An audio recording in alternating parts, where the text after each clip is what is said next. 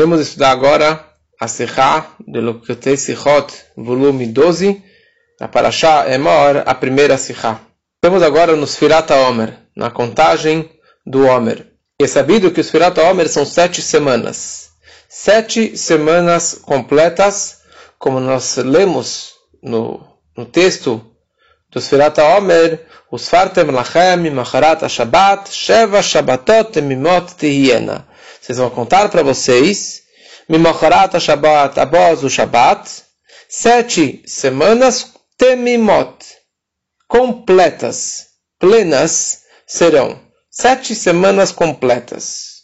E sobre essa palavra, sete semanas completas, temimot, tem dois medrashim que iremos ver durante essa sikha. Só com uma pequena introdução para entendermos como funcionava um, o início do Sfirat HaOmer. Sfirat HaOmer, Sfirat significa a contagem, do Omer. Omer era um sacrifício que eles traziam no segundo dia do Pesach, na época do Beit HaMikdash. Como eles faziam? Os Shluchei Bedin, mensageiros do tribunal, saíam para o campo na véspera do Yom Tov, na véspera de Pesach. E eles juntavam algumas espigas de cevada, de seorá, e faziam deles alguns feixes, já amarrados da véspera do Yom Tov, porque não pode fazer eles aqui durante o Yom Tov, para ser mais fácil cortar no dia seguinte. E todas as pessoas, todos os cidadãos de todos os vilarejos ao redor dali, lá de Jerusalém, eles se reuniam para que vissem toda essa colheita do, do Homer. E depois fazia uma oferenda desse, desse Korban HaOmer. E a partir daí contávamos sete semanas até chegar Shavuot. E essa linguagem, sete semanas completas, Temimot, aparentemente significa sete vezes sete. Sete dias completos vezes sete. Só que o Medrash, no Kohelet Rabbah, traz o nome de Rabbi o que significa temimot, ele traz uma frase bem interessante e complexa um pouco, mas vamos entender no decorrer do shiur. Ele fala matai e matai temimot. Quando que elas são plenas e completas? Bisman she'en Yeshua ushechania beneihem. Quando que Yeshua e Shechania não fazem parte do trabalho deles. Que significa isso? Então os comentaristas eles explicam o seguinte: isso se trata numa vez que, que Pesach caiu em Shabat, ou seja, duas semanas antes, Rosh Chodesh Nissan, no primeiro dia de Nissan, também caiu no Shabat. Então vamos só pensar no calendário, tá? Rosh Chodesh Nissan, no primeiro dia de Nissan, caiu no Shabat.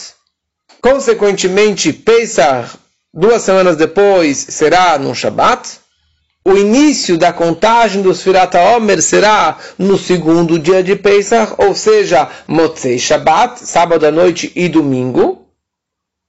E daí nós teremos sete semanas completas. Começando domingo até Shabbat, domingo até Shabbat, domingo até Shabbat, sete semanas completas. Sequentemente, Shavuot será Motzei Shabbat da sétima semana, será no domingo. É sabido que os Kohanim eles eram divididos em 24 Mishmarot, 24 grupos, para que dessa forma todos os Kohanim pudessem trabalhar durante o ano todo. Eram divididos em 24 grupos. E cada semana, no Shabat, eles trocavam o grupo. A troca da guarda no Shabat. Como que na hora da, de retirar os pães, os 12 pães, isso aqui era bem no Shabat que tinha o grupo que estava saindo e o grupo novo que estava entrando. Então, no Shabat de Rosh Chodesh Nissan, veio um grupo. Chamava a família Yoriv, Rosh Mishmerot. No segundo, Yedaya. Depois tinha o Shabat, que era Pesach. E era sabido que no Pesach e nas três festas, Pesach, Shavuot e Sukkot, todos os Kohanim poderiam trabalhar porque tinha muito trabalho, principalmente em Pesach.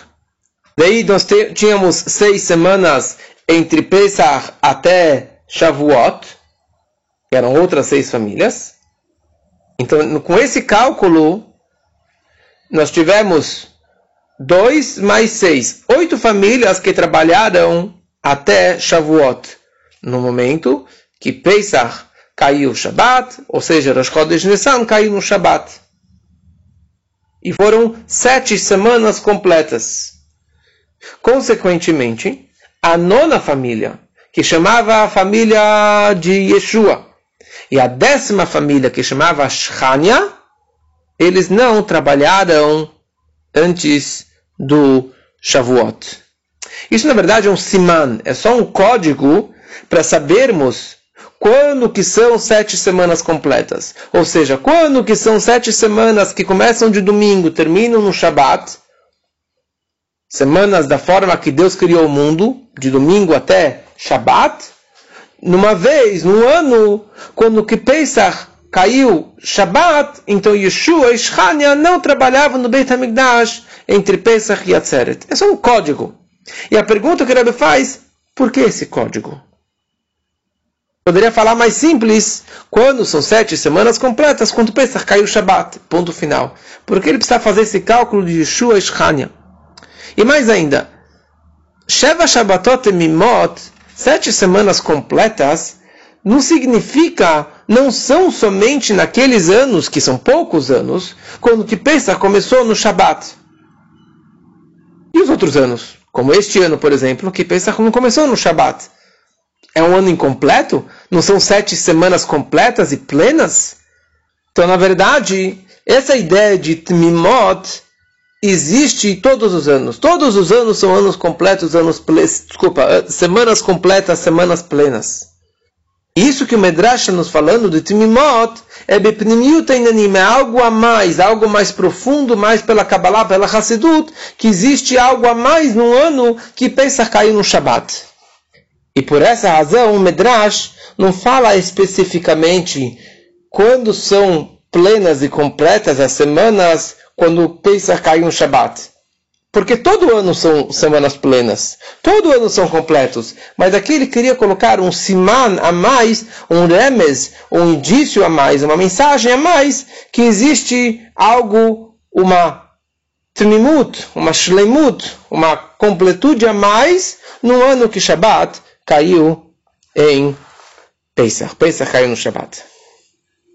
E existe um segundo Medrash, Medrash Rabbah, da nossa paraxá de Emor, que fala o seguinte: Ematayem Tmimot, quando são plenas, quando que as sete semanas são plenas, Bisman Israel osim retzono shel makom, quando Bnei Israel fazem retzono shel makom. O ratzon, a vontade do makom. Makom é um apelido a Deus. Makom significa lugar, porque Deus é o onipresente e se encontra em todos os lugares.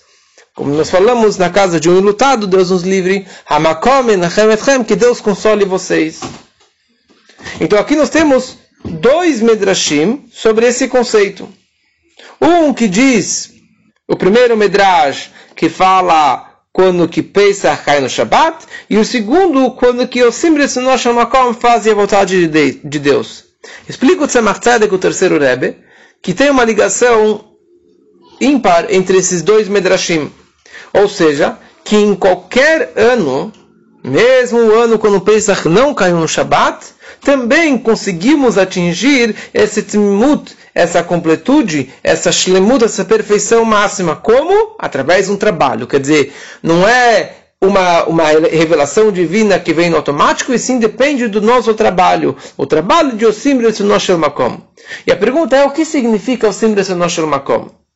Ratzon representa a vontade, que representa Keter, que representa uma luz que é Sovev Kolamim, uma luz que envolve todos os mundos, uma, uma luz muito elevada. E Makom significa lugar, significa um lugar limitado, um lugar dentro do mundo. Makom significa essa junção entre o Ratzon e o Makom, entre uma luz máxima que envolve os mundos com uma luz que penetra o mundo, uma luz penetrante Memalekolamim. Ou seja, o sim Retzonosh Makom é que a, o Retzonó, que é a luz infinita de Deus, que está acima de terra e espaço, vai estar revelado dentro do Makom, dentro de um local, local revelado, no lugar um local limitado. Da mesma forma que a arca sagrada no Kodesh HaKodashim era Makom Aró Neinu Minamidah, que é o local, o espaço da arca sagrada dentro do Kodesh HaKodashim, ele não ocupava espaço. Se você fazia as medidas, ele não tinha um espaço. Makom lemala mimakom biyachad, era junto o espaço e acima do espaço, algo impossível. Na hora que eu na hora que você serve a Deus com bechol meodecha, com toda a tua força, quer dizer, com uma força infinita do homem, você consegue atrair também uma força infinita de Deus para dentro do mundo, para dentro do limite do mundo. E esse conceito de Osim makom está ligado com Sfirat Omer. Por quê? Como expliquei antes, Homer era feito de cevada. Cevada é considerado comida de animal. Apesar que hoje muitos comem cevada, mas em geral cevada é inferior a trigo. Trigo é comida de homem e Homer era feito de cevada, que é comida de animal. Ou seja, representando o Nefesh Abamita, a alma animal do homem. Refinar o mundano. Como eu consigo refinar o mundano? Isso representa o Sfirat Omer. Sfirá significa contagem, mas Sfirá também significa Evan Sapir, uma pedra que brilha, que refina e ilumina. Quer dizer, a ideia do Sfirat Omer significa o birur, o refinamento e a elevação do Nefesh Abami, do nosso animalzinho interno, da nossa alma animal. Da onde que tem essa força? Da onde que o judeu tem a força de refinar e transformar e elevar a sua alma animal? É isso que a Torá descreve, os fartam lachem mimacharat Shabbat. Vocês vão contar mimacharat Shabbat. Macharat significa amanhã, o dia após o Shabbat. Quer dizer, uma luz após, uma luz mais elevada, uma luz que está ligada com o Oren Sof Shalmala Metzelut, a luz infinita de Deus, que está acima de todos os mundos, acima do primeiro mundo mais elevado de Atzilut que está acima também do nível do Shabat. Ou seja, quando que o Sfirat Omer é completo? Quando eu faço a vontade de Deus, como falei, significa juntar o infinito dentro do Makom, do finito, do lugar limitado, e mesma coisa na minha vida, dos Sfirat Omer, meu trabalho dos Sfirat Omer significa pegar os Sfirat dentro do Omer, pegar a contagem, o refinamento, a elevação e brilhar dentro do Nefesh Abamit, dentro do local limitado e tão baixo que a minha alma animal. Agora, no ano no qual os Sfirat Omer começa no domingo, ou seja, que Pesach caiu o Shabbat, Consequentemente, temos sete semanas completas, de domingo até sábado, domingo até, sábado, até Shabbat, sete vezes. Aqui tem algo a mais, que é exatamente da forma que Deus criou o mundo, de domingo a Shabbat. Vamos entender três contagens de tempo durante o ano. Ou seja, nós temos os dias da semana, os dias do mês e os dias do ano. Qual a diferença entre essa contagem das semanas, meses e anos? E veremos que a semana tem uma grande diferença, a contagem dos dias da semana tem uma grande diferença e uma grande vantagem em relação aos dias do mês e do ano. Os dias da semana são idênticos, não tem nenhuma diferença fisicamente entre domingo e quarta-feira, entre terça e quinta. São dias iguais. Você não percebe a diferença entre um dia e outro. Já nos dias do mês, o início do mês você não vê a lua. É só um pontinho. Ela vai crescendo. No dia 15, a lua está cheia. No final do mês, a lua desapareceu novamente. Uma coisa em relação ao ano. Temos as quatro estações do ano. E na própria estação, no próprio verão, você tem o começo do verão e o final do verão, que são diferentes. O começo do inverno e o final do inverno. Já os dias da semana eles são idênticos. Na mesma semana, praticamente não tem nenhuma diferença física entre os dias. Mais uma coisa, nós temos a contagem dos meses. Primeiro mês, o mês de Nissan, o segundo mês, e assim por diante, 12 meses. Temos a contagem dos anos, primeiro ano, segundo ano, terceiro ano de Orlá, o quarto ano, sétimo ano, o quinquagésimo ano. Mas não existe uma contagem de semanas. Primeira semana, segunda semana. Apesar que alguns calendários têm isso, mas não significa nada. Na contagem dos anos há uma diferença. No Hayut, na nova vitalidade, na nova energia divina que vem para o novo ano. Porque todo ano tem um novo Hayut, uma nova eh, vibração, uma nova energia divina que vem para aquele ano. Mesma coisa, em cada mês nós fazemos o Misheberach, tem o Kiddush Chodesh, tem o Kiddush Levaná, cada mês tem um novo Hayut, uma nova energia divina. Já nas semanas não tem nenhuma diferença entre uma semana e outra semana. E todas as semanas nós contamos igualzinho. Domingo é domingo, segunda é segunda, terceira, ter, terça, quarta, quinta, sexta, Shabbat. É, é sempre igual. Desde a da criação do mundo, apesar que tem milhares de anos e milhões de dias, é sempre igual. O ciclo é o mesmo. Toda semana é o mesmo ciclo, a mesma contagem. Mais uma questão. Os anos, não é todo ano que tem os mesmos dias. Você tem ano é, bissexto, que tem dois, dois, são 13 meses. Você tem meses com 29 dias, meses com 30 dias. Já os sete dias da semana são sempre iguais, sete dias, ponto final.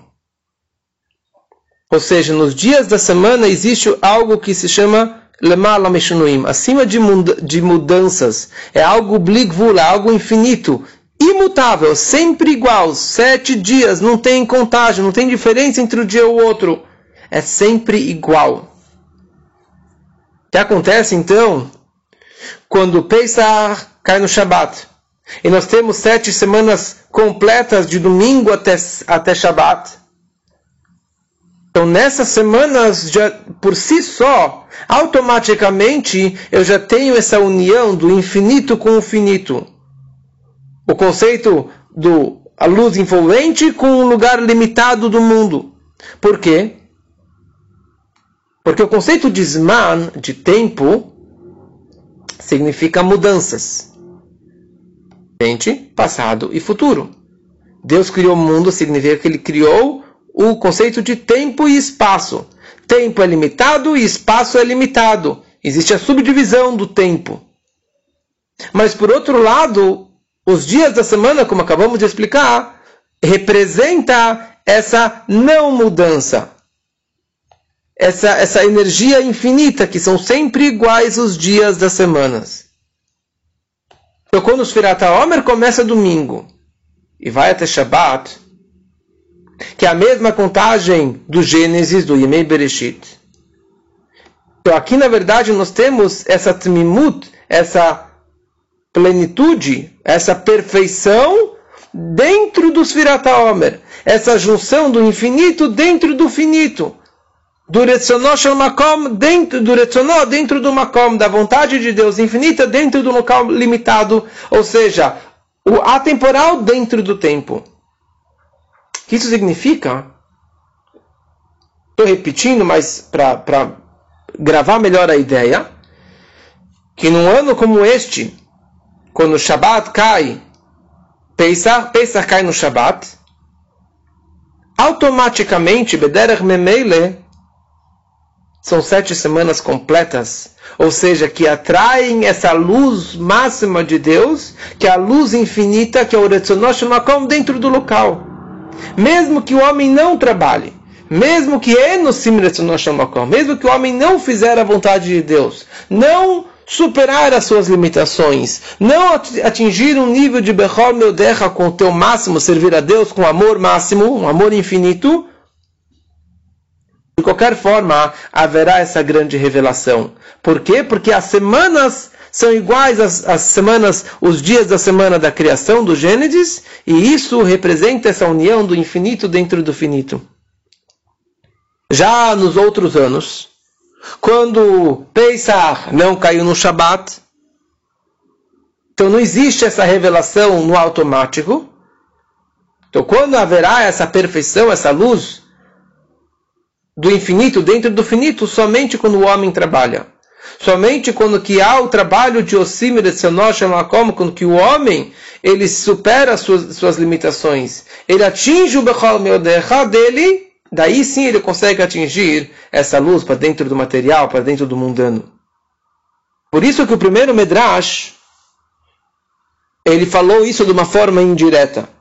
Mas a mensagem dele era a mesma. Ele disse quando que é perfeito, quando que as famílias de Yeshua e Shania não trabalhavam. O que representa Yeshua? Yeshua significa que Deus vai Isha Hashem, que Deus aceitou o sacrifício de Hevel, por exemplo, que representa uma revelação, uma descida das luzes máximas para dentro do mundo. Ou seja, Yeshua, que representa a salvação, representa a luz acima do Ishtalshelut, acima de Atzilut, uma luz muito, muito elevada. Shchania, a segunda família, vem na palavra Shchina, Shechen, pairar, absorver, eh, eh, pairar e baixar essa luz. Shechinai, vou pairar, a luz de Deus que penetra dentro do mundo. Que representa a luz de Deus que paira dentro deste mundo inferior. Então, quando eu tenho Yeshua Ishania, representa a união da luz máxima com a luz mais inferior que se revela dentro do local limitado, uma luz que penetra dentro dos mundos. Então, com essas palavras, ele estava fazendo uma, um, uma mensagem para a gente. No ano que Pesach caiu no Shabat, automaticamente eu tenho a união do finito com o infinito, essa grande revelação dentro do mundo. Você quer saber por quê? Porque Shania, é, é, é, Shania, Yeshua e Shania não vão trabalhar nessas semanas. Eles não vão trabalhar antes de Shavuot. Ou seja, não precisa do trabalho do homem dessa união do finito com o infinito, do Yeshua e do Shania, que representa a luz máxima com a luz penetrante dentro do mundo, isso é desnecessário. Não precisa de um trabalho a mais, porque essa luz máxima de Hashem vai parar dentro do mundo por si só. Tmimot mitzad Elas são plenas, são semanas elevadas de uma forma automática, sem o trabalho do homem. De qualquer forma, daqui nós entendemos neste ano, por exemplo, que Pesach não caiu no Shabat, se nós queremos atrair a luz máxima de Hashem, a luz do infinito, a luz envolvente, para dentro do meu lugar, do meu makom, do meu mundinho, dentro da minha vida particular, eu preciso trabalhar. Essa luz não vai vir no automático este ano. Se você não trabalhar, se você não arregaçar as mangas e fazer um trabalho de Bechol Meudecha, ou seja, servir a Deus além das suas limitações, além da sua lógica. Você não vai absorver, você não vai receber e atrair essa luz máxima. Então, no momento que nós sim fazemos o Simretzon Makom, nós trabalhamos a Deus com o nosso máximo, acima das nossas limitações, Bechol Meodecha, nós vamos sim atrair a luz de Hashem máxima, a luz envolvente para dentro de nós, dentro do nosso lugar, dentro do mundo, e aí sim teremos sete semanas completas e plenas com as grandes revelações, até a maior revelação da vinda do Mashiach, que seja muito em breve, se Deus quiser.